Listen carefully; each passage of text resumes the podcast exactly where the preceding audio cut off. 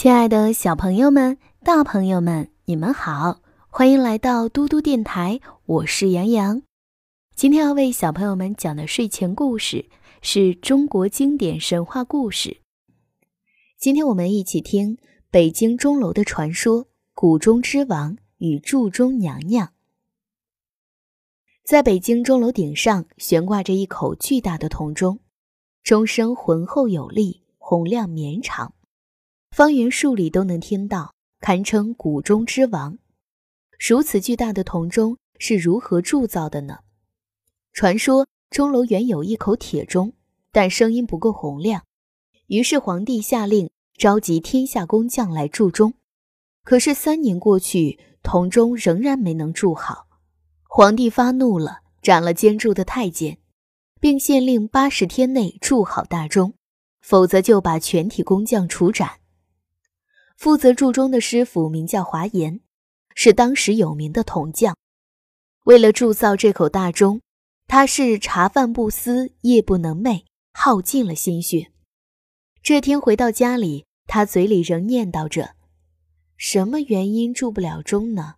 怕是缺什么东西吧。”这时，女儿华仙过来了。提起华仙，那可真是个好姑娘。她不仅自幼聪明伶俐。而且还跟父亲学会了不少铜匠活儿。由于母亲早丧，他十四岁就担起了家庭的重担。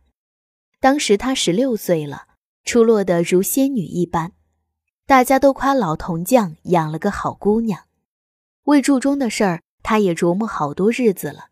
见父亲发愁，忙上前说：“爹，是不是因为火候不到？”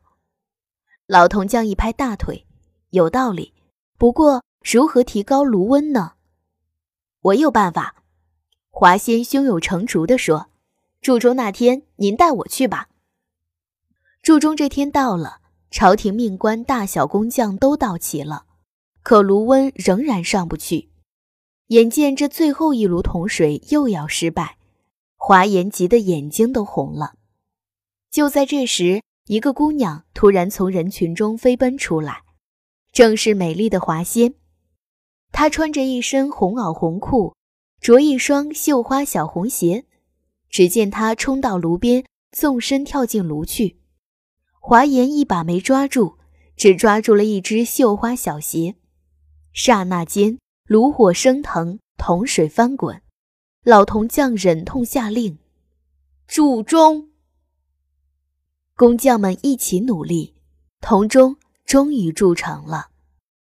为了纪念这位为了铸钟而献身的美丽姑娘，人们尊称她为铸钟娘娘。每逢风雨之夕，钟声凄凉悲切，这时昔日北京城的妈妈们就会对孩子说：“睡觉吧，钟楼打钟了，铸钟娘娘要她那只绣花鞋了。”小朋友们，北京钟楼的传说——古钟之王与铸钟娘娘的故事就讲到这里啦。